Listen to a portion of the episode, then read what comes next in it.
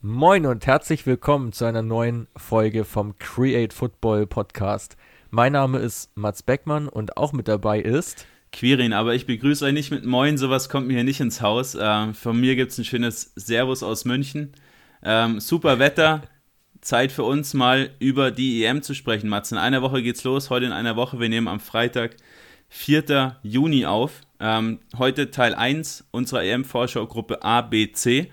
Und lass uns gar nicht lang rumschnacken, sondern direkt mit Gruppe A starten.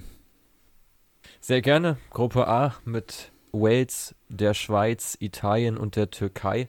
Ähm, generell, glaube ich, eine relativ ausgeglichene Gruppe. Ähm, Italien so ein bisschen natürlich der Favorit, aber ich finde dahinter ist alles ziemlich offen, Quirin. Denkst du das auch? Ja, denke ich auch. Also selbst Italien, man hat es jetzt ja auch schon ein paar Mal gesehen, dass die Italiener, die ja eigentlich als Turniermannschaft gelten, dann aber trotzdem zum Beispiel mal in der Vorrunde rausfliegen und auch in der Gruppe. Ähm, jetzt hast du natürlich den Vorteil, dass bei der EM vier der sechs besten Gruppen Dritten auch noch weiterkommen. Deshalb glaube ich jetzt nicht, dass die Italiener in der Vorrunde rausgehen. Aber auch die Waliser sind zum Beispiel vor fünf Jahren, muss man jetzt sagen, 2016 ja bis ins Halbfinale vorgedrungen. Ja, da erst an, an Belgien, äh, sogar gegen Belgien haben sie sogar gewonnen, glaube ich, ne, im Viertelfinale, wenn mich nicht alles täuscht. Du fragst mich Sachen. können, die, können unsere Hörer ja vielleicht mal recherchieren parallel. Auf jeden Fall, die stimmt, die Waliser sind da ziemlich weit gekommen. Für mich auch wieder so ein kleiner Geheimfavorit jetzt hier im Turnier. Ähm, ziemlich, ziemlich eingespielte Mannschaft. Ähm, haben jetzt in der Quali auch wieder gegen Belgien gespielt, da 1 zu 3 verloren. Gegen die Tschechien 1-0 gewonnen. Ähm, ja, ich finde da vor allem den Angriff wahnsinnig interessant mit Harry Wilson, mit Gareth Bale und Daniel James. Also drei extrem schnelle, temporeiche und dribbelstarke Spieler. Ja, und dazu noch mit, mit David Brooks, auch einen ganz, ganz spannenden Mann, wie ich finde. Dann hast du vorne drin auch noch Tyler Roberts von Leeds, den ich auch ziemlich interessant finde. Der wird wahrscheinlich nicht so viel spielen, weil man dann lieber Langholz auf Kiefer Moore spielt. Ähm, der Kopfballstärkste Spieler der, der Championship von Cardiff City. Ähm, also offensiv auf jeden Fall super aufgestellt, aber auch defensiv finde ich das gar nicht so übel. Da hast du mit Ampadu, Roden, Kabango und auch Meffem, der auch erst 23 ist, vier wahnsinnig talentierte Innenverteidiger. Genau, es ist halt so die Frage, inwieweit da die Erfahrung ein bisschen fehlt im Defensivverbund. Ähm, James Lawrence von FC St. Pauli ist jetzt ja ausgefallen. Ähm, da ist so die Frage, ob Empedo oder auch Kabango dann spielen wird, aber es ist schon eine sehr junge Zusammensetzung, sehr talentiert, aber gerade bei so einem Turnier könnten sie natürlich ein bisschen Lehrgeld bezahlen, gerade weil auch der Torwart, ähm, dem fehlt ja komplett die Spielpraxis. Ja, genau. Also sowohl Danny Ward als auch Wayne Hennessy. Ähm, da ist nicht ganz klar, wer spielt. Wir gehen aber klar von Danny Ward aus, ähm, aber ist jetzt in den Medien noch nicht so wirklich kommuniziert worden, wer da die Eins ist. Ähm, aber beide extrem wenige Spiele. Also Danny Ward hat zwei, seit 2016 ganze 16 Pflichtspiele gemacht. Ähm, vor allem in der Nationalmannschaft von, bei Leicester hauptsächlich die Nummer 2 äh, hinter Kasper Schmeichel, der ja quasi nie verletzt ist. Ähm, sehe ich schon auch als Problem. Junge Innenverteidigung, unerfahren, oder was heißt unerfahren, aber wenig eingespielte Torhüter. Dazu fällt ja Ben Davis vermutlich auch aus, der ist ja noch angeschlagen. Da könnte auch Nico Williams von, von Liverpool spielen mit 20, auch ganz jung. Dann hast du auf der rechten Seite mit äh, Connor Roberts von Swansea, der auch in den, den Playoffs äh, der zweiten Liga der Championship mitgespielt hat. Ähm, auch nochmal ein Mann mit nur 25, also generell eine extrem junge Truppe. Ähm, und gerade in der Defensive gegen so einen ausgebufften Bura Gilmas oder einen Immobile kann es schon schwierig werden. Auch Seferovic in der Gruppe dabei. Ja, sehe ich ähnlich. Also generell so bei den Walisern ja schon dieses 3-4-3-System jetzt prägend. Ähm, muss man dann mal schauen, ob mit Kiefer Moore mit einem Targetman gespielt wird oder ob man vielleicht so ein fluides System da auch baut. Wie gesagt, mit den drei genannten, vielleicht auch David Brooks noch dazu. Es sind ja alles recht wendige Spieler dann auch, die eher übers, übers Tempo, über den Spielwitz kommen. Bin ich mal sehr gespannt, ähm, wie Wales dann tatsächlich aufstellen wird.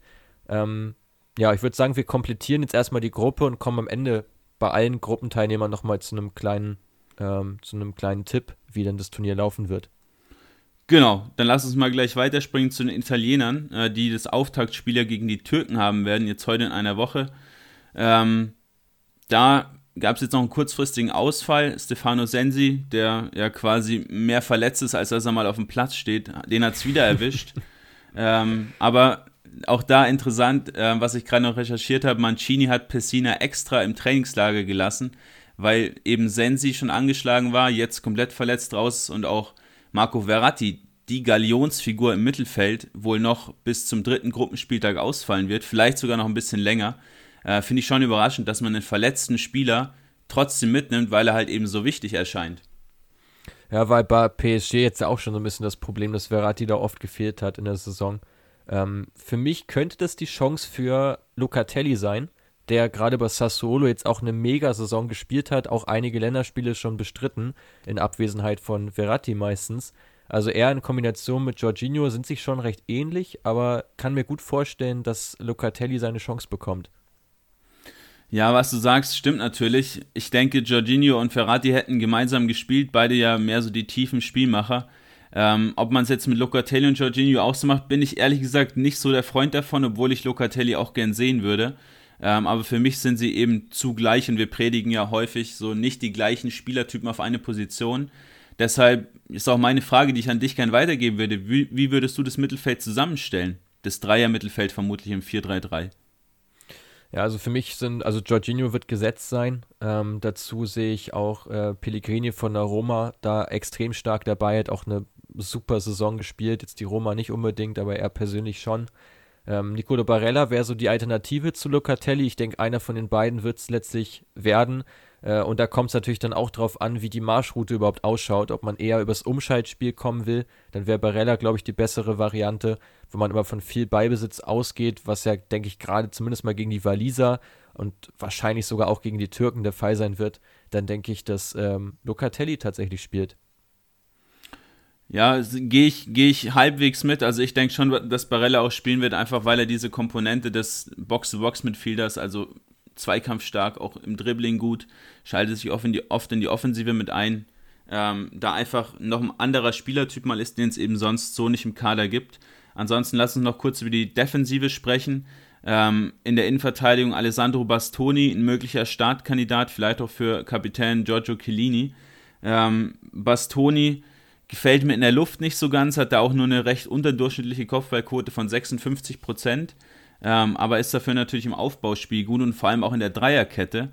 Ähm, genauso wie natürlich auch die Außenverteidiger, also ein Emerson oder Spinazzola zum Beispiel auf links, sind natürlich eigentlich eher für eine Dreierkette gedacht, die aber vermutlich ja nicht gespielt wird. Nee, ich gehe auch von der Viererkette aus. Ähm, aber da haben wir auch schon im Vorfeld jetzt ein bisschen diskutiert. Also ich kann mir wirklich nicht vorstellen, dass äh, auf der Bank sitzt. Bin mal sehr gespannt, wer von uns beiden da recht behält. Und bei den Außenverteidigern ist natürlich so, so recht für mich auch so mit die Schwachstelle in der Mannschaft, ob jetzt Emerson spielt oder Spinazzola, die beide jetzt nicht das Top-Niveau haben. Ähm, für, zumindest für meine Begriffe. Ähm, bin ich mal gespannt, wie das sich da formieren wird. Ähm, wen man da, glaube ich, noch hervorheben muss, ist wirklich ähm, Gianluigi Donnarumma, der wirklich eine herausragende Saison gespielt hat. Ja, ohne Frage. Also auch nach den Daten der beste Keeper der Serie A. Ähm, bei ihm gibt es ja diese Wechselgerüchte, beziehungsweise wird ja auch wechseln. Bin mal gespannt, wohin es ihn zieht. Nach einer guten EM kann ich mir durchaus vorstellen, dass da noch ein paar andere größere Vereine jetzt auf ihn aufmerksam werden. Ich meine, natürlich absolutes Top-Talent, aber bisher galt ja vor allem Juve jetzt als, als Hauptkandidat. Ähm, aber jetzt eine tolle EM und da kann ich mir auch vorstellen, dass da Teams aus England auf jeden Fall nochmal anklopfen könnten oder vielleicht ja auch Barcelona sein Interesse konkretisiert.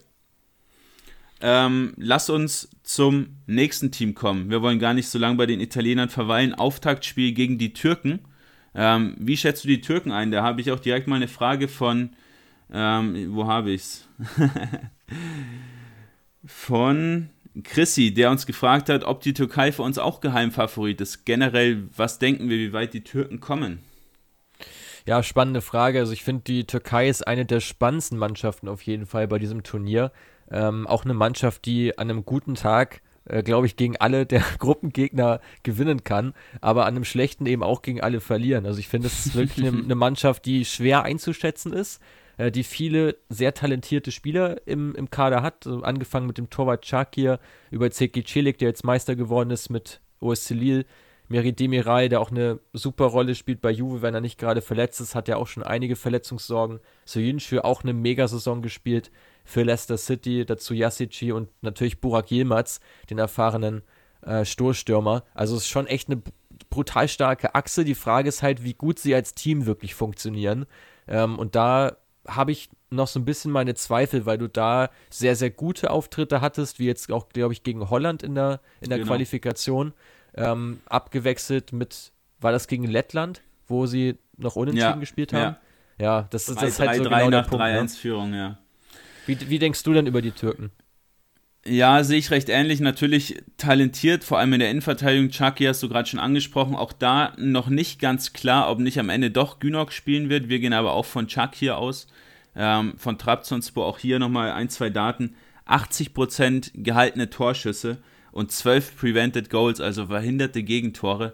Mit Abstand die besten Werte in der Liga und auch im Europa-Vergleich super Werte. Mit dem Fuß dagegen nicht ganz so stark, aber gerade diese langen Bälle beherrscht er extrem gut und dafür hast du natürlich mit Burak Yilmaz einen super Abnehmer, auch Yusuf Jasic hier ziemlich groß und wenn man sich da nochmal vor Auge führt, ähm, das quasi entscheidende Tor, was Lille zum Meister gemacht hat, langer Ball von hinten heraus, Kopfballverlängerung Jasic in den Lauf von Burak Yilmaz, der sich bisschen vom Poacher hin zum Mobile Striker entwickelt, in meinen Augen im Alter, ähm, der dann in die Tiefe geht, den Ball extrem effektiv mit seiner sehr, sehr hohen Schussgenauigkeit im Tor unterbringt.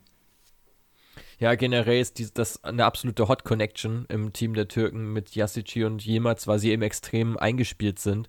Dazu ja Canoglu, der auch gerade in der Hinrunde eine starke Saison gespielt hat für, für Milan. Ähm, so ein bisschen die Unbekannte ist für mich, wie die Türkei aufgestellt sein wird, ob es ein 4-2-3-1 ist oder vielleicht sogar ein 4-4-2, weil ja Yassici häufig auch hängende Spitze war in Lille und jetzt eher weniger über den Flügel gekommen ist. Und auf dem Flügel sind auch so ein bisschen die größten Probleme bei der Türkei, oder? Ja, absolut. Also die Aufstellung ist auch so das, das Ding, was, was ich mich frage. Ähm, normalerweise musst du eigentlich mit einem Zehner spielen, Chalanulu auf der 10 am besten, aber eben aufgrund der fehlenden qualitativ hochwertigen Flügelstürmer hast du da schon Probleme. Also Abdülkadir Ömür kann da spielen, ähm, aber im Formtief. Dann hast du den jungen Kerem ähm, Aktürkoglu, auch ja, noch nicht sonderlich erfahren. Cengiz Ünder im absoluten Formtief. Und das war es im Prinzip. Dann hast du noch Kenan Karaman, ähm, der bei der Fortuna seinen Vertrag nicht verlängert hat, aber das war's. Deshalb, ich persönlich würde dazu tendieren, ein 4-4-2 mit hängender Spitze zu spielen, Shalanulu auf links zu ziehen, Ünder trotzdem auf rechts zu stellen und Yasici hinter Burak Yilmaz. Ähm, aber kann natürlich am Ende auch anders aussehen, weil ich schon auch Shalanulu eher im Zentrum sehe, aber wie gesagt, aufgrund der Qualität oder Qualitätsmängel auf dem Flügel vielleicht trotzdem eine Alternative, ihn nach außen zu ziehen. Ja, schon eine gute, gute Variante. Also ich glaube, das Ding mit Karaman ist eher, dass man den auch so ein bisschen als Zielspieler nutzen will auf der Außenposition, dass man auch mal einen langen Ball dorthin schlägt, dass Karaman da mal einen Ball festmacht, weil das ist so, glaube ich, seine, seine größte Qualität, äh, die er da auch mitbringt. Ist jetzt ja auch nicht gerade der Goalgetter der Mannschaft, sage ich mal. Ähm, ich denke mal, dass das so ein gutes taktisches Mittel sein könnte, um Entlastung zu schaffen, wenn man jetzt nicht eben diesen reinen Umschaltfußball spielen lassen will. Es hängt so ein bisschen von der Spielweise ab, denke ich. Absolut. Ähm, letzter Gruppengegner, die Schweizer. Ähm, da gab es die kleine Überraschung, dass Gregor Kobel nicht nominiert wurde. Ähm, soll sich also ein bisschen darauf konzentrieren, bei Dortmund den Fuß in die Tür zu bekommen. Ähm, jetzt mit Omlin, Sommer und Mvogo. Trotzdem drei super Torhüter dabei, wobei Mvogo meiner oder in meinen Augen da hätte eigentlich rausfallen müssen. Ansonsten ähm, hier ein guter Mix, viele talentierte Spieler, aber auch gleichzeitig viele, viele alte, erfahrene Spieler, sei es jetzt ein Remo Freuland, Granit Chakan, Fabian Scher. Ähm, wie siehst du das Innenverteidiger-Duo Akanji Elvedi? Sind sich schon verdammt ähnlich. Ich finde generell, dass in der Schweizer Mannschaft viele Spieler spielen, die, glaube ich, den meisten Leuten was sagen werden. Ähm, also ich glaube, nach der deutschen Mannschaft wahrscheinlich so die zweitbekannteste. Vielleicht noch die Österreicher mit, dazu. Mit den Österreichern, ja. Weil halt auch brutal viele Spieler in der Bundesliga spielen, beziehungsweise da mal gespielt haben. Ich würde sogar bald behaupten, dass bis auf Silvan Wittmer alle vermeintlichen Stammspieler mal mindestens ein Jahr in der Bundesliga verbracht haben. Ähm, ja, also der, das Innenverteidiger-Pärchen sprichst du schon an. Ich gehe davon aus, dass es eine Dreierkette wird mit Fabian Scher, der früher in Hoffenheim unterwegs war. Ähm, der könnte eine wesentliche Komponente nochmal reinbringen mit seiner Physis, mit, auch mit seinem Kopfballspiel. weil gerade da, ja, Akanji und Elvedi, die beide jetzt keine schlechte Saison gespielt haben, also gerade Elvedi muss man da hervorheben, wirklich eine gute Saison gespielt. Also sind sich natürlich auch sehr, sehr ähnlich, weil sie beide wahnsinnig viele Pässe spielen, im Aufbauspiel beteiligt sind. Sommer passt natürlich da auch gut dazu, aber ich muss dir bei den Torhütern nochmal kurz widersprechen, weil ich der Meinung bin, dass alle drei Torhüter keine gute Spielzeit hatten. Also beim Vogo angefangen, der da auch einige Formschwankungen hatte bei PSW, ähm, über Omlin, äh, vor allem hin zu Jan Sommer, der, finde ich, seit er in Gladbach ist, seine schwächste Saison jetzt hinter sich hat, ähm, auch in diversen Schlüsselwerten für Torhüter da abgebaut. Ähm, bin mal gespannt, ob er jetzt beim Turnier wieder mehr auf der Höhe ist, weil sie werden ihn mit Sicherheit benötigen, wenn sie weit kommen wollen. Ja, ohne Frage. Also du hast, du hast natürlich recht damit. Vom Namen her, drei super Teuter, Omlin ein bisschen mit Verletzungsproblemen zuletzt zu kämpfen gehabt. Ähm, aber ja, ganz klar Sommer die Eins. Aber ja, wir haben die Daten zuletzt mal analysiert ähm, und da spricht auf jeden Fall nichts Falsches aus. Ähm, ansonsten sollte man, denke ich, noch kurz über Haris Seferovic sprechen, der ja bei Benfica quasi vor dem Absprung stand, nachdem da Darwin Nunez und ähm, Waldschmidt verpflichtet wurden und dann jetzt am Ende trotzdem 22 Saisontreffer gemacht hat und, und Zweiter in der Torjägerliste wurde, auch hier wieder extremst hohe Chancenverwertung. Ja, interessant, weil gerade Seferovic ja nicht gerade dafür bekannt ist, ähm, da besonders effektiv zu sein. Äh, und gerade auch Bre Emelo, dem man das ja auch nachsagt, was sich ja auch belegen lässt, dass der alles andere als eine gute Chancenverwertung hat. Ich glaube gerade ja, ich glaube gerade so diese, dieser Faktor ist für die Schweiz halt elementar, weil spielerisch viel geht. Man hat es jetzt auch in den letzten Länderspielen gesehen, sie haben die letzten fünf Länderspiele am Stück gewonnen. Ähm, also wirklich eine sehr, sehr gute Bilanz. Darunter auch, gut, waren jetzt nicht die größten Gegner dabei, aber sie haben wirklich alles jetzt gewonnen, was zuletzt so angefallen ist. Und ja, ich glaube, die Chancenverwertung wird da wirklich das entscheidende Puzzleteil sein und ja auch die Form von Xerdan Shakiri. Ja, ohne Frage, der ja auch recht viel verletzt war in der letzten Zeit, aber natürlich eher gerade als Kreativspieler da schon auch wichtig wird, weil sonst sehe ich da nicht so viele andere Spieler, die doch wirklich mal eine Chance kreieren können, weil du hast diese Pressing-Stürme wie Embolo, dann hast du die Verwerter wie Seferovic, aber jetzt auch aus dem Zentrum heraus nicht so wirklich viele, also gerade so ein Freuler, auch ein Chaka, ähm, auch ein Zacharia, schon die Stärken deutlich mehr in der Defensive als jetzt im Aufbauspiel. Ähm, zusammengefasst, Mats, Gruppe A, wer kommt weiter, wem traust du es zu? Vielleicht auch ein Geheimfavorit für dich dabei? Also für mich, du hast es vorhin schon angesprochen und das wurden wir auch ähm, von einigen von euch in den, in den Kommentaren bzw. in der Story gefragt, was sind unsere Geheimfavoriten? Die Waliser. Ja, durchaus. Durchaus. Ich finde, die Waliser ähm, sind ja vom, wenn man da den Kadermarktwert betrachtet bei Transfermarkt, gehören sie, glaube ich, zu den sechs oder sieben schwächsten Teams jetzt bei dieser Europameisterschaft kann man eigentlich gar nicht so richtig nachvollziehen. Liegt vielleicht auch wirklich an, daran, dass viele Spieler sehr, sehr jung sind und noch nicht die große Erfahrung haben. Ähm, ja, ich finde verdammt schwer zu sagen, wer in der Gruppe rausfliegt, tatsächlich. Also ich kann mir auch gut vorstellen, dass da drei Teams weiterkommen, weil es wirklich eine sehr ausgeglichene und starke Gruppe ist. Ähm, schwer, zu, schwer sich da festzulegen, wer da am Ende ähm, ja, den, direkt den Abflug macht.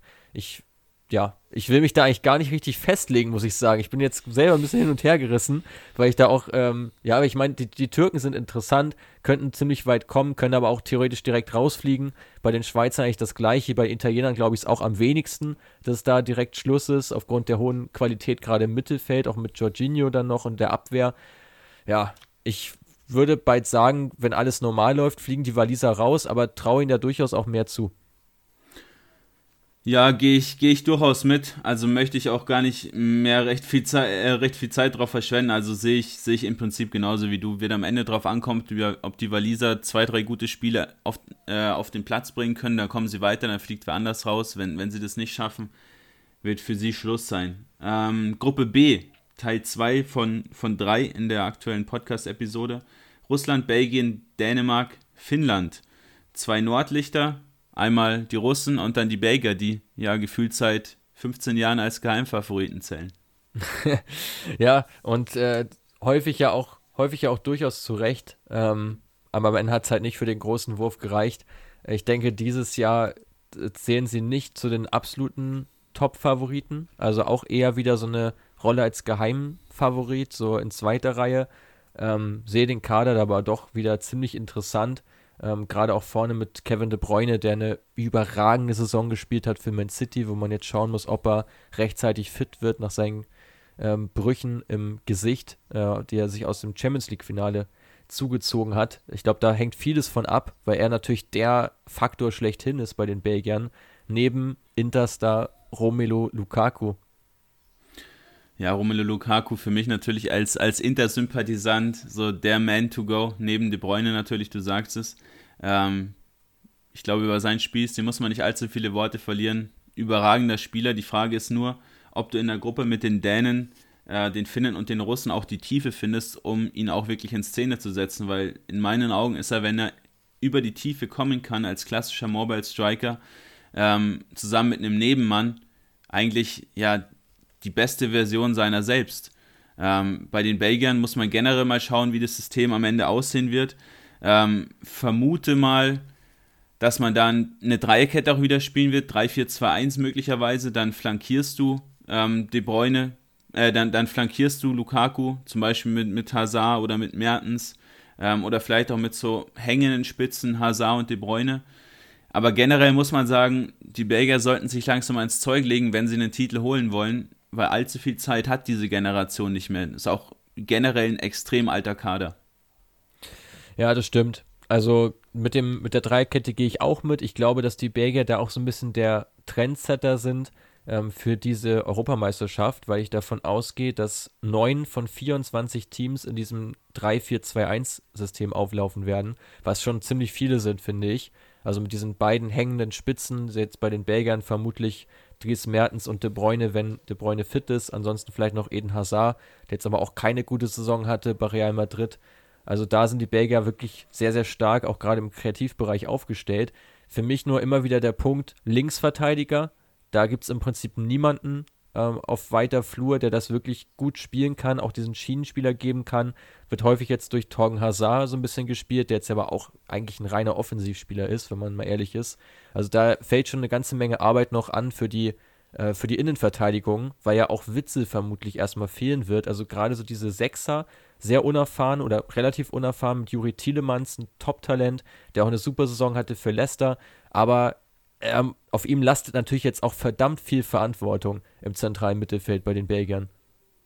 Ja, und natürlich ist er auch eher offensiv gerichtet. Mit Witzel fehlt ja dieser ja. klare Defensivpart.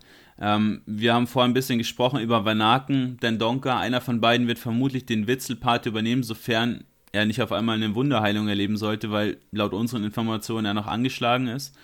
Ähm, ich gehe persönlich mittlerweile sogar mit den Donker, weil Vanaken natürlich in Brügge auch den offensiveren Part gibt, den Thielemanns gibt.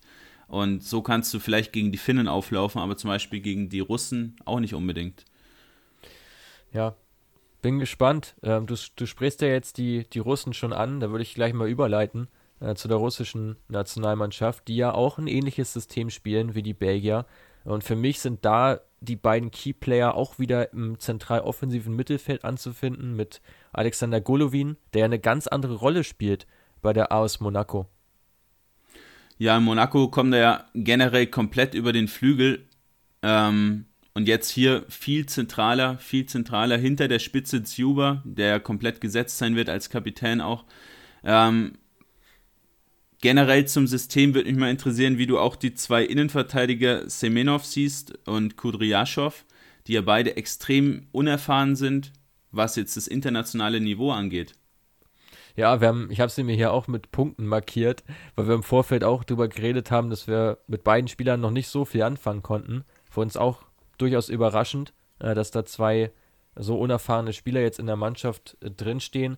Wobei man dazu halt sagen muss, dass dort eben genügend Fundament auch vorhanden ist, gerade bei den Russen mit rechts Mario Fernandes, den sie eingebürgert haben, der jetzt auch schon seit Jahren bei, der, bei ZSK Moskau unterwegs ist. Dazu noch Juri Schirkow auf der linken Seite. Also die Schienenspieler sind extrem erfahren äh, und ausgebufft und äh, können da natürlich nochmal die beiden äußeren Parts aus der Innenverteidigung da supporten. Also ich glaube, dass die Russen da vor allem über Außen fast schon eher eine Fünferkette spielen lassen werden, wenn es jetzt gegen die Belgier geht. Also ein sehr recht defensiv orientiertes System.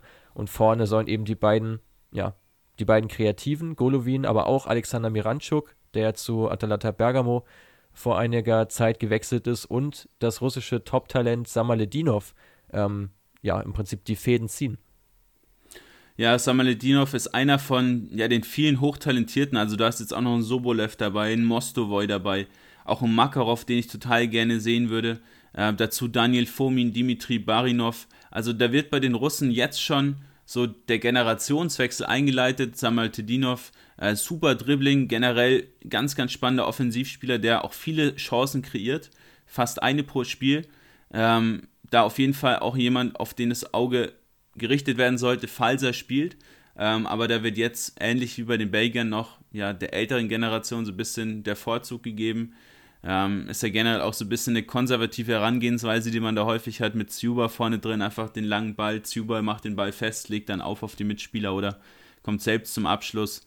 Ähm, ja, mal sehen. Aber die Russen generell, auch wenn ich sie nicht so sonderlich gerne sehe, mit Tschetschesow ja auch ein ja, passt super zum System, super zum konservativen Spielstil. Ähm, aber generell eine Mannschaft, die ich nicht gerne sehe, aber die trotzdem eigentlich immer weiterkommt und vielleicht sogar ins Viertelfinale, vielleicht sogar ins Halbfinale kommen kann, traue ich denen auf jeden Fall zu. Okay, interessant. Ähm, was traust du in der Gruppe denn den Dänen zu?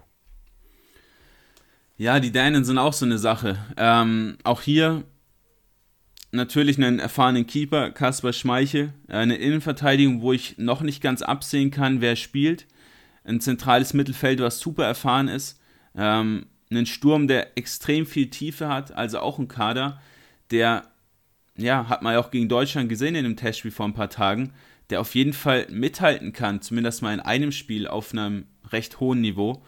Ähm, ich würde gern die Linksverteidigerposition so ein bisschen herausheben, weil ich die möglicherweise als Problem sehe, gehe aber davon aus, dass Joachim Mähle da invers, äh, wie er es ja auch bei Atalanta teilweise macht, als Rechtsverteidiger auf der linken Seite spielen wird. Ja, davon gehe ich auch stark aus. Ähm, das ist auch mein Take. Wir haben hier tatsächlich eine Frage bekommen von Christian, Christian Disco, ich hoffe, es ist richtig ausgesprochen, der sogar vom Titelpotenzial spricht bei den Dänen. Da sehe ich ehrlich gesagt nicht. Ähm, ich finde, dass die Mannschaft sehr ausgewogen zusammengestellt ist. Ähm, Gerade auch im zentralen Mittelfeld mit Delaney und Heuberg finde ich ein gutes Tandem. Ein Box-to-Box-Player, ein äh, Ball-Winning-Midfielder. Das passt auf jeden Fall gut. Eriksen natürlich so der Kreativpart, also das passt alles äh, sehr gut zusammen. Aber ich finde, dass gerade auf den Außenbahnen, wo Robert Sko jetzt keine gute Saison hinter sich hat in Hoffenheim, auch Sko Olsen in Bologna, äh, da vielleicht eine, eine wichtigere Rolle spielen soll. Braithwaite, der eigentlich ja Stürmer ist, spielt häufig auf dem Flügel und dann Pausen. Ja, also ich finde, der, der Sturm hat Tiefe, ja. Du kannst theoretisch Braithwaite Pausen oder auch Jonas Wind aufstellen, aber ich finde alle drei jetzt nicht so wahnsinnig gut, dass man da jetzt davon sprechen kann, dass einer von denen, ja, die denen vielleicht mit sechs Toren oder so ähm, in höhere Gefilde schießt. Siehst du das auch so? Wie weit denkst du, können die denen überhaupt kommen? Ja, ist auch, also das ist für mich die Gruppe, wo ich auch denke, dass der dritte weiterkommen wird, weil ich da die Finnen als ja bisschen Kanonenfutter auch leider ansehe, aber die, über die sprechen wir auch gleich. Ähm, du hast Jonas Wind gerade angesprochen, 15 Tore, 7 Vorlagen für Kopenhagen in der Saison, ist so der Shootingstar derzeit in Dänemark, zusammen mit Jesper Lindström äh, von Brondby. Jonas Wind, kurz ein, zwei Stats, ähm, fast drei Schüsse pro Spiel, ähm, extrem kopfballstark mit über 50% gewonnenen Kopfballduellen. Und da kann man schon ganz gut sehen, wo der Fokus der Dänen auch hingeht. Du hast mit Wind extrem groß Kopfballstark. Cornelius genau das gleiche Profil. Kasper Dolberg ebenso. Und Yusuf Paulsen vielleicht noch der spielstärkste der vier, die ich gerade jetzt genannt habe. Aber auch er sehr, sehr zweikampfstark, auch in der Luft stark, kann sich gut behaupten. Ähm, sind für mich alle eigentlich zu ähnlich, weil du kannst zum Beispiel einen Cornelius und einen ja. Wind ja. nie zusammen spielen lassen. Sehe ich ganz genauso. Und du hast ja auch die Flankengeber nicht wirklich. Also Exakt. sei es jetzt ein Was über Außen oder auch wenn Mele in Vers spielt, ist das eigentlich auch schon durch das Thema. Braithwaite schlägt auch keine Flanken. Bist du ein bisschen abhängig vielleicht von Robert Sko, der aber auch eher selber den Abschluss sucht. Also die Frage ist ein bisschen, wie sollen die Targetmans da mit Bällen gefüttert werden? Ähm, und ich glaube, gerade so ein Pausen wird es dann auch echt schwer haben, weil so diese Steckpässe von Eriksen ist dann auch die Frage, auf wen er die denn spielen soll. Da vielleicht noch am ehesten die Connection zu Braithwaite vorne drin. Also wäre, glaube ich, gerade gegen Finnland das die bessere Wahl sogar. Ja, wobei ich denke, Braithwaite wird über den Flügel kommen. Ähm, war jetzt auch in der Vergangenheit in der Nationalmannschaft häufig so. Ja, ich, da ja. wird wieder viel bei den Dänen, wie es ja auch generell in der Vergangenheit war, viel über Standards laufen, viel über Eriksens Qualität eben bei Eckbällen, bei Flanken von außen. Und ja, die Qualität reicht lange nicht aus, um den Titel zu holen. Damit kannst du in der Gruppe weiterkommen, aber dann ist, denke ich, auch im Achtelfinale Schluss für die Dänen. Vielleicht Viertelfinale, aber weiter definitiv nicht. Ähm, wie weit kommt denn Kanonenfutter Finnland?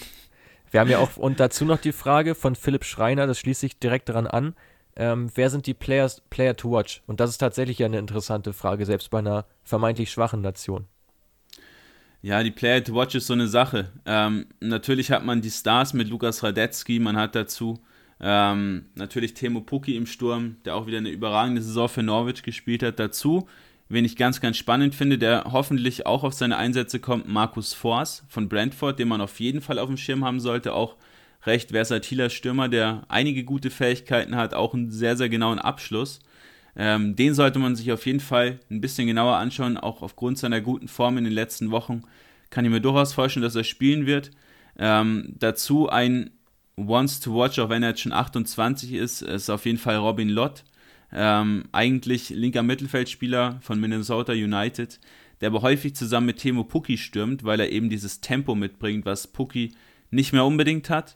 Ähm, und dazu noch im zentralen Mittelfeld Glenn Kamara ist so der Anker im System, äh, kommt von den Rangers aus Glasgow und bei den Rangers fast 100 Ballaktionen pro Spiel und fast 60 Mal pro Spiel angespielt. Dazu eine 92% Passquote. Ähm, zeigt natürlich schon, was er in einem spielstarken Team leisten kann, was er auch bei den Finnen im Aufbauspiel leisten muss, um da eben die Stütze auch zu bilden.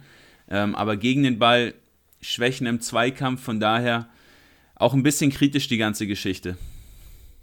Ich glaube, dass bei den Finnen sehr viel generell über lange Bälle funktionieren wird. Also lange Bälle, die von der Abwehr direkt in den Lauf von, von Poki gespielt werden, weil letztlich alle Teams anlaufen müssen gegen die Finnen, weil sie, denke ich, sehr, sehr tief stehen werden äh, und einfach auf ihre Kontergelegenheiten dann lauern.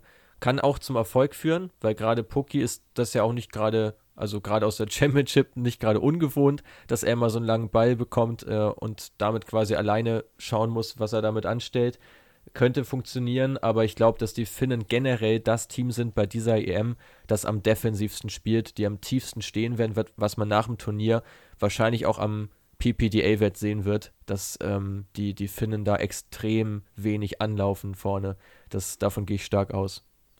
Ja, denke ich auch, vor allem, weil eben auch so dieser klare, zentrale Kreativspieler fehlt. Du hast natürlich die Stürmer, du hast dann einen Abräumer, dann hast du aber im Mittelfeld höchstens eben den angesprochenen Lott, dann hast du Taylor, dann hast du Rasmus Schüller beispielsweise, aber es sind alles keine Kreativspieler.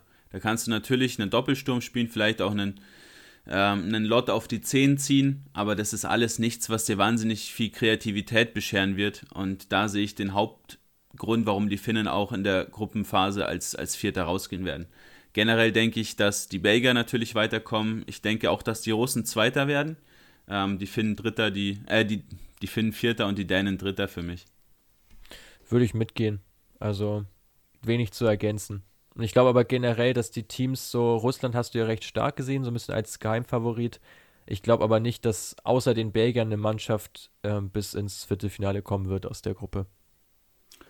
Interessant. Wo denkst du denn, dass Österreich, die Niederlande, Nordmazedonien und die Ukraine landen werden? Für mich rein nominell die schwächste Gruppe der EM. Kann man, kann man, denke ich, so mit unterschreiben. Also ich finde die schon recht fast aber ähnlich zur, zur Gruppe B. Ich finde auch die Gruppe B jetzt nicht wahnsinnig stark. Ähm, aber wenn wir mal überleiten, vielleicht mal zu den, zu den Österreichern zuerst, ähm, die auch wieder eine recht durchwachsene ähm, Länderspielhistorie aufweisen. In der Quali 2-2 gegen Schottland, 3-1 gegen die Färöer gewonnen, dann ein 0-4 gegen Dänemark und jetzt jüngst ein 0-1 im Testspiel gegen England. Also da ist auch bei weitem nicht alles Gold, was glänzt und auch eine Mannschaft, wo es, glaube ich, schwierig ist, die Top-Spieler alle so einzusetzen, dass sie ihre Qualitäten top zur Geltung bringen können. Siehst du das auch so? Ja, sehe ich genauso, weil du im Prinzip Top-Spieler im zentralen Mittelfeld hast und zwei Top-Stürmer im Sturm. Aber du mit einem, ja, oder in der Regel mit einem 4-2-3-1 spielst, muss man mal sehen. Zuletzt haben sie jetzt ein 3-5-2 auch gespielt gegen die Engländer bei der Niederlage vor zwei Tagen. Ähm, aber da sehe ich auch das ganz, ganz große Problem, vor allem die Personalie David Alaba, der von der Qualität her in der Innenverteidigung wahrscheinlich verschenkt ist. Ähm, aber ich weiß auch nicht, wo du ihn anders groß einbauen sollst, ohne da jetzt einen wirklich qualitativ ähnlich guten Spieler auch rauszusetzen. Ja, also zuletzt hat er in den Länderspielen häufig mal als linker Mittelfeldspieler gespielt, in diesem angesprochenen 4-2-3-1. Ähm, aber auch einfach nur mangels Alternativen, denke ich. Man setzt ihn dadurch natürlich offensiver ein, dass er seine spielerischen Qualitäten mehr ausspielen kann, aber ja, ist, finde ich auch mehr als fraglich. Ich meine, die Position hat er zu Beginn seiner Karriere gespielt, als er nach Hoffenheim verliehen war. Da hat er regelmäßig dort gespielt, aber ja, ist er natürlich als auch nicht gewohnt. Also ich glaube, dass er im Zentrum stärker ist, aber wenn du da natürlich einen Grillitsch hast als Deep Lying Playmaker und einen Sabitzer, der auch sehr spielstark ist, ist halt die Frage, ob du einen von den beiden dann dafür raussetzt oder ob du nicht vielleicht auf eine Raute umsattelst, was ja vom System her, glaube ich, alle Spieler noch am besten kombinieren würde. Ja, haben wir äh, auch schon im Vorfeld ein bisschen besprochen, dass du ein 4-1-2-1-2 spielen könntest mit, einer, mit einem defensiven Mittelfeldspieler, was dann beispielsweise ähm, Ilsanker, Baumgartlinger oder auch Grillitsch spielen könnte. Dann kannst du auf der 8, also zentrale 8, Sabitzer und Alaba nebeneinander spielen lassen. Dann stellst du zum Beispiel einen Baumgartner auf die 10 und vorne rein äh, Kalajdzic plus Anautovic beispielsweise. Ähm, ist für mich eigentlich auch die, die beste Option, aber scheint nicht wirklich in Frage zu kommen. Hat man jetzt in der Vergangenheit zumindest auch nicht gespielt. In der Innenverteidigung äh, wird man wahrscheinlich mit Dragovic gehen, äh, neben Hinteregger, der da gesetzt sein sollte. Im Tor gibt es auch noch ein, zwei Fragezeichen, wobei da Schlager sich vermutlich auch durchsetzt, obwohl Bachmann eine ordentliche Saison bei Watford gespielt hat, nach der Ben Foster-Verletzung. Ja, an sich ein ordentliches Team, aber jetzt auch nichts, was Bäume ausreißen kann. Ja, ich glaube, also vieles hängt gerade hinten auch von, von Hinteregger ab, äh, was er da alles wegverteidigt, rausköpft, klärt und vielleicht ja auch offensiv einen Impact hat bei, bei Standards, bei Ecken, die dann vermutlich ja auch von, von Alaba getreten werden. Also das kann schon auch das Mittel zum Erfolg sein bei den Österreichern. Wollen wir ein Team weiterspringen? Ja, eine kurze Frage hätte ich noch von dir äh, oder eine, Ein eine Einschätzung von dir zu Anautovic, weil wir das auch gefragt wurden. Ja, stimmt. Ähm, wie, wie, wie stark schätzt du ihn ein, trotz ähm, ja, der chinesischen Liga, wo jetzt auch nicht so viel gespielt wurde in der letzten Zeit und Anautovic jetzt auch mit 32 nicht mehr der Jüngste ist und der ja auch derzeit angeschlagen ist. Also auch hier vermutlich erst eine, eine Rückkehr kurz vor EM-Beginn.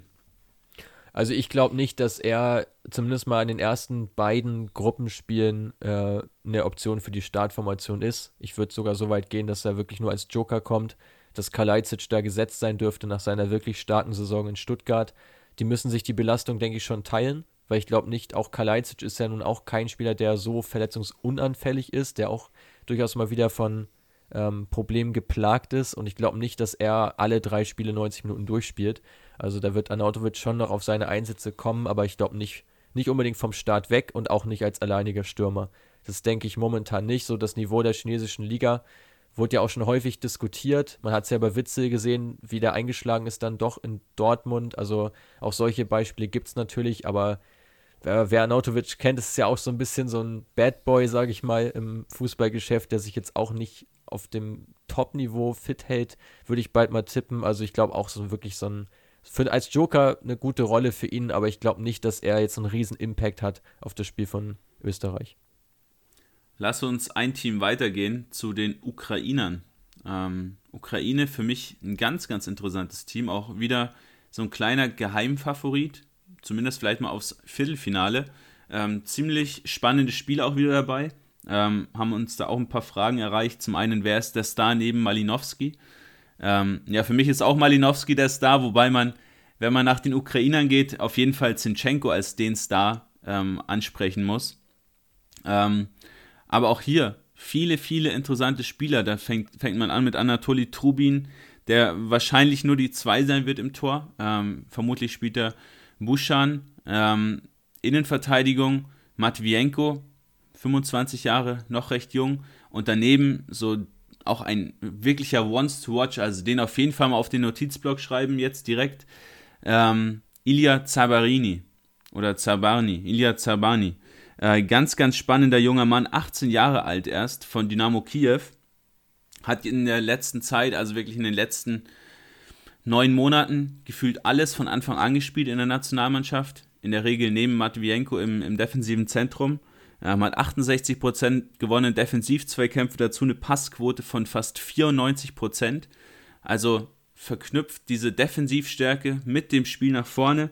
Fast 20 Forward Passes auch, also im Offensiv- oder im Aufbauspiel auch ein gefragter Mann. Ähm, und da bin ich mal gespannt, wie man das gemeinsam eben noch mit Mikulenko, der auch erst 22 ist, im Defensivverbund, der so, so jung ist, wie bei den Walisern beispielsweise, dann auch lösen kann. Ja, ich glaube, die Ukraine hat jetzt auch wirklich einen Generationswechsel vollzogen. Ich ähm, glaube, das kann man so auf jeden Fall mal festhalten. Gerade auch im Tor hast du es ja schon angesprochen, da hat jetzt ja Andri Piatov so ein bisschen abgedankt, der vermutlich nur als Nummer 3 auch ins Turnier gehen wird, so ein bisschen als, als Backup-Lösung. Der war ja auf Jahre hinweg da der, der Stamm, Stammkeeper. Also alleine da merkt man schon, es hat sich was getan. Zinchenko hast du angesprochen, der bei Man City ja als Linksverteidiger aufläuft. Äh, in der Regel bei der Ukraine deutlich offensiver. So ein bisschen ähnlich zu Alaba, finde ich. Ähm, auch da eher im Offensivbereich anzusehen durch seine Passstärke, da in Kombination mit Malinowski. Ein spannendes Tandem da auch im, im Mittelfeld, äh, wenn im 4-3-3 wirklich gespielt wird, da mit Zinchenko, Malinowski als Achter. Wirklich eine sehr spannende Lösung, denke ich. Und man hat ja auch gerade im Angriff ähm, auf der rechten Seite oder zumindest wenn man jetzt ja die Flügelspieler einmal zusammenfasst mit Jamolenko, mit Malos, der eingebürgert wurde und auch mit Zigankov, drei auch wahnsinnig starke Spieler, gerade technisch sehr starke Spieler noch mit an Bord. Also ja, trau der Ukraine da durchaus ein bisschen was zu. Ja, und vorne drin natürlich den Man to Go Roman Jaremczuk äh, von der K Gent. Ähm, 27 Scorerpunkte in der Saison, 20 Buden gemacht, war der absolute Leader da im Sturm, im Sturm der Belgier. Auch eine sehr, sehr hohe Chancenverwertung von 42 Prozent. Äh, fast drei Schüsse pro Spiel, auch eine sehr, sehr hohe Schussgenauigkeit generell. Ähm, und verbindet da so ein bisschen seine Körperlichkeit, eine Kopfballstärke, aber auch ein starkes Dribbling. Ähm, und ist ja so ein Spieler, den kannst du zum einen hoch anspielen, aber zum anderen auch mal steil schicken. Und gerade in Kombination mit den Flügelspielern, du hast sie gerade schon angesprochen, äh, dazu muss man auf jeden Fall noch Alexander Subkov ähm, ins Spiel bringen, der auch immer wieder gespielt hat, oft auch anstatt von Zygankov. Ähm, es ist auf jeden Fall eine schlagkräftige Offensive ohne Jevgen Konoplianka. Genau, der fehlt im Aufgebot nämlich. Äh, es wird keine Rolle spielen. Ähm, war ja auch zu Bundesliga-Zeiten schon äußerst wechselhaft, unbeständig in seinen Leistungen. Auch da hat man sich jetzt, glaube ich, dazu entschieden, so ein paar alte Zöpfe mal abzuschneiden, sich so ein bisschen von den vermeintlichen Leistungsträgern der letzten Jahre zu trennen, das Team neu aufzustellen. Also bin generell sehr gespannt auf die Ukraine jetzt bei der anstehenden Europameisterschaft. Auf jeden Fall. Ähm, weiter im Text Nordmazedonien ist, denke ich, die Überraschung, dass sie überhaupt bei der EM dabei sind, aber ein Team, auf was ich mich auf jeden Fall freue, weil wir haben auch da Fragen dazu bekommen, können die Nordmazedonier weiterkommen? Und ich sage ganz klar, ja, weil die Gruppe schätze ich auf jeden Fall so ein, dass man zumindest mal die Österreicher vielleicht hinter sich lassen kann. Schon gut möglich. Ich meine, man hat es ja auch im, im Quali-Spiel gegen die deutsche Nationalmannschaft gesehen, zu was die Nordmazedonen imstande sind. Haben ja 2 zu 1 in Deutschland gewonnen, ähm, was ja schon echt ein Ausrufezeichen war. Auch jetzt hat man sich in den weiteren Ergebnissen durchaus konkurrenzfähig gezeigt. 2 zu 3 gegen die Rumänen verloren, finde, das, das kann, kann passieren. 5-0 gegen Liechtenstein gewonnen. Dazu jetzt im Testspiel ein 1-1 gegen Slowenien. Also absolut konkurrenzfähige Ergebnisse. Und auch da gibt es ja den einen oder anderen Spieler, auf den man mal gut ein Auge werfen kann. Für mich ist der Star der Mannschaft EF Elmas von der SSC Napoli aus Italien, der in der Türkei ähm, bei Fenerbahce seinen großen Durchbruch gefeiert hat, dann relativ früh schon ins Ausland gegangen, raus aus der Türkei, raus aus dem Umfeld und hat sich da in Neapel jetzt einigermaßen etabliert, zwar noch nicht als un unumstrittenen Stammspieler, aber ist da auf einem ziemlich guten Weg. Aus meiner Sicht ein technisch wirklich beschlagener Mann äh, im zentralen Mittelfeld, der auch gerade den Old, äh, ja, den, den Altstar im Sturm äh, mit, mit entsprechenden Zuspielen versorgen könnte. Ja, exakt. Goran Pandev, ähm, auch schon gefühlt ewig im Business dabei, nicht nur gefühlt, sondern ist auch tatsächlich so. Ähm, häufig mit Trajkowski im Sturm vorne drin, auch Darko Chulinov, den man aus Stuttgart kennt, ist da im Aufgebot dabei, wobei der ja, eher keine Rolle spielen wird, vermutlich nur als, als Backup agiert. Ähm, aber die, ja, die Nordmazedonier haben eben genau das, was du gerade angesprochen hast, offensive Kreativität und zwar nicht nur von Elif Elmas, sondern auch von Enis Bardi. Ähm, zwei ganz, ganz kreative Spieler. Bardi ja bekannt vor allem durch, durch seine wirklich sehr, sehr genauen Freistöße, hat er schon das ein oder andere Traumtor erzielt für Levante. Und da hast du zwei Spieler, die eben auch mal was kreieren können offensiv. Und gerade gegen die Ukrainer ähm, und auch gegen die Österreicher wird es auf jeden Fall auch die Möglichkeit mal geben, dass man auch mal vorne ein bisschen in die Offensive geht. Und da muss man einfach schauen, dass man da auch wirklich zu den Torerfolgen kommt. Pandev ja generell recht effektiv vor der Bude. Und dann denke ich auch, dass man sich da ja, so ein bisschen vorbeischleichen kann und wenn man dann Glück hat, äh, vielleicht als Dritte, als, als einer der vier besten Gruppen Dritten dann auch durchgeht. Ja, zumal die Nationalmannschaft ja überhaupt nichts zu verlieren hat jetzt hier bei der EM. Also ich glaube, da erwartet niemand, dass sie überhaupt irgendeinen Punkt holen. Ähnlich so ein bisschen wie bei den Finnen. Ähm, und denke, dass, ja, gerade deswegen ist da einiges möglich. Äh, und jeder, ich finde, selbst ein Punktgewinn wäre für die Mannschaft wirklich schon Erfolg, generell jetzt dabei zu sein bei dem Turnier. Ähm, mit einigen Spielern, die absolut was drauf haben. Auch Alioski muss man da nochmal ansprechen von, von Leeds, ähm, der auf der linken Außenbahn aktiv ist, kann Linksverteidiger spielen, Schiedenspieler, vielleicht sogar auch im linken Mittelfeld. Also auch ein recht variabler Spieler und ich denke mal, dass ähm, auch über die Seite da mehr laufen wird als über die rechte. Und dann muss man mal schauen, auf welcher Position dann tatsächlich auch Elmas und Badi zum Einsatz kommen. Ähm, weil auch da das System, denke ich, so ein bisschen gegnerorientiert sein wird, dass man sich schon stark auf den Gegner einstellt und seine Chance ähm, ja, versucht, versuchen wird zu nutzen. Ja, das System sehe ich auch da so ein bisschen als Problem. Ademi wird mit Sicherheit spielen. Dazu hat Nikolov zuletzt eigentlich immer gespielt. Dann hast du noch Elmas. Dann hast du noch Badi. Mit zwei Stürmern dazu könnte das auch ein bisschen zu offensiv sein. Ähm, deshalb kann ich mir auch vorstellen, dass so ein Badi vielleicht am Anfang auch mal draußen sitzen wird oder vielleicht einer von beiden auch als hängende Spitze aufläuft, sodass Trajkowski draußen sitzt. Ähm, auch hier nicht ganz klar, ob man eine Dreierkette oder eine Viererkette spielen wird. Aber werden wir im ersten Spiel sehen. Ähm, last but not least, Team 12, Niederlande. Kleiner Geheimfavorit, auch hier wieder. Ähm, Wobei ich die Niederländer, muss ich ehrlich sagen, nicht reif für den Titel sehe. Also vielleicht in, in zwei, drei Jahren, wenn auch die ganzen Talente, die jetzt auch bei der U21 ja ordentlich äh, für Aufruhr gesorgt haben, also so ein Sven Bottmann, auch so ein Myron Boadu, ähm, Calvin Stanks etc., wenn die alle mal dabei sind, wenn auch so ein Cody Gakpo weiter ist, wenn Frankie de Jong noch weiter ist, dann ja. Stand jetzt eher nein. Vor allem auch die Torwart-Problematik da so ein bisschen die wir mal kurz besprechen können. Ähm, ja, ein Team, was, was mir auf jeden Fall vom Spielstil her gut gefällt im 4-3-3, aber ja, die Einzelspieler jetzt nicht so die Qualität haben wie jetzt beispielsweise von Frankreich oder Deutschland. Hast du es ganz gut zusammengefasst. Also ich glaube, den Holländern gehört die Zukunft. Ähm, vielleicht nicht unbedingt bei diesem Turnier, aber ich würde sie jetzt auch nicht schlechter reden, als sie sind. Also es ist schon wirklich eine gute Mannschaft, da jetzt auch mit, mit einem Matthäus de Licht äh, stark involviert, mit Frankie de Jong, der noch ziemlich jung ist, auch Memphis Depay hat eine klasse Saison gespielt. Ähm, Berghuis auf der Außenbahn wird auch mit einigen Bundesligisten in Verbindung gebracht. Also man hat ja durchaus auch formstarke Spieler, Weinaldum noch dazu zu nennen. Ähm, aber ich glaube auch, dass die Torwart-Thematik da schon nicht zu unterschätzen ist, weil das, man das ja auch immer häufig sieht, dass Teams, die da äh, Probleme haben, äh, auch häufig dann in so einem Turnier große Probleme bekommen, wenn du einfach einen Torwart hast, der wenig Spielpraxis hat wie, ähm, oder der zumindest in der Nationalmannschaft nicht so vertraut ist. Vor allem, da sich ja auch äh, Jesper Sillesen nochmal öffentlich geäußert hat, ähm, dass Frank de Boer ihn da quasi wieder entnominiert hat nach, seiner, nach seinem positiven Corona-Test und dass er jetzt doch nicht mitfährt zum Turnier, der extrem enttäuscht. Und dahinter ist jetzt auch so die Frage, wer überhaupt äh, jetzt die Nummer 1 ist. Das ist uns, glaube ich, auch noch nicht so ganz klar. Tim Krühl oder Magnus Stecklenburg? Also ich würde ganz klar mit Krühl gehen, der eine gute Saison bei Norwich gespielt hat, aber ja, ich dachte auch, dass Scherpen spielen wird bei Ajax und dann hat doch trotzdem Stecklenburg gespielt, der davor gefühlt fünf Jahre kein Spiel gemacht hat.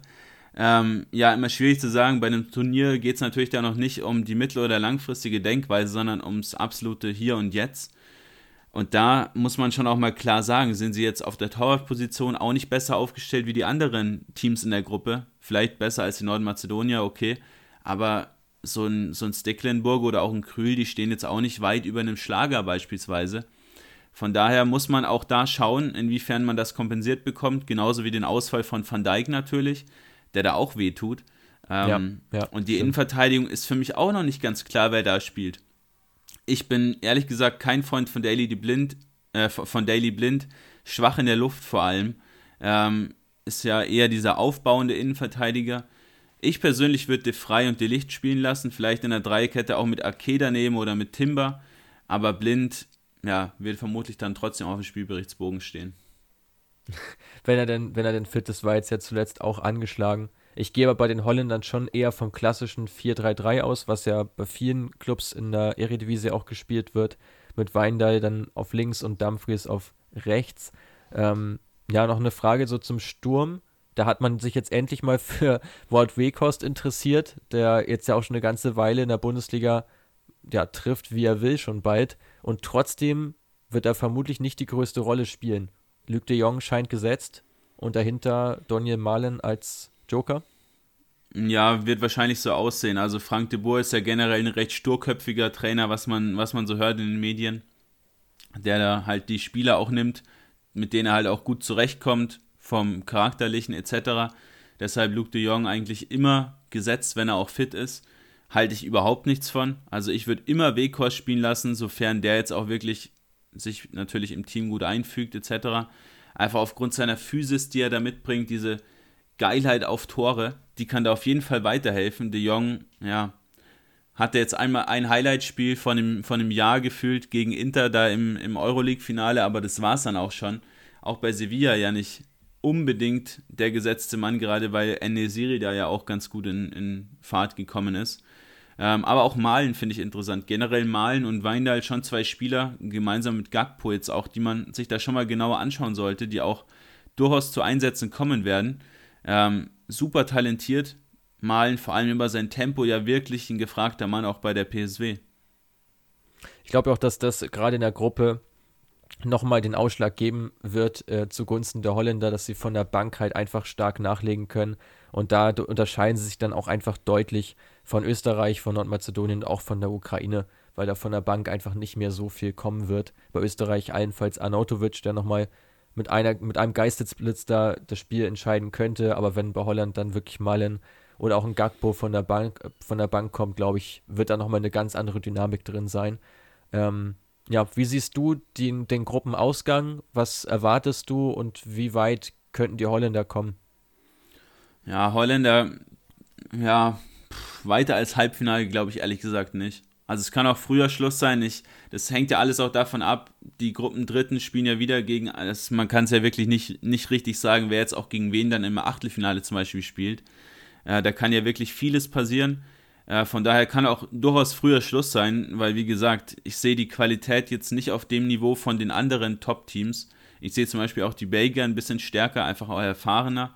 Ähm, Gruppenausgang ist für mich aber trotzdem Niederlande Platz 1. Ukraine wird sich den zweiten Platz krallen und dann gibt es einen offenen Kampf um Platz 3 und vielleicht reicht auch der dritte Platz natürlich nicht. Dann gehen Österreich und Nordmazedonien beide raus, aber denke, die werden äh, sich dann ein Battle liefern. Aber die Ukraine natürlich da auch ja, in der Verlosung dabei, direkt rauszugehen. Aber die schätze ich noch am stärksten ein von den drei neben der Niederlande. Ja, schade. Können wir wieder nicht diskutieren, Quirin. ähm, wieder eine ähnliche. Keine ähnliche Risikotipps heute. Des Ganzen. Ja, in den, in den Gruppen scheinbar noch nicht. Vielleicht ist das äh, in den anderen Konstellationen anders. Wir sprechen im nächsten Podcast über die Gruppen D bis F ähm, wo ja dann auch einige Gruppen dabei sind, die ziemlich offen erscheinen. Ich glaube, das sind sogar die Gruppen, die, wo wir bestimmt mehr auseinanderliegen werden. Hoffentlich zumindest für den Zuhörer, dass wir da mehr in eine Diskussion reinkommen. Aber ich glaube, auch so war es schon mal ein ganz gutes Paket, einen ganz guten äh, Eindruck, Überblick über die ersten drei Gruppen. Und ja, mir hat Spaß gemacht. Ich hoffe dir auch und freue mich auf jeden Fall schon aufs nächste Mal.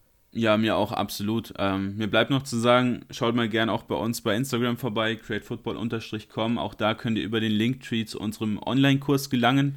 Ähm, Datenanalysen wie jetzt hier beispielsweise werden von uns natürlich nicht anders gemacht, wie auch in einem Online-Kurs dargestellt.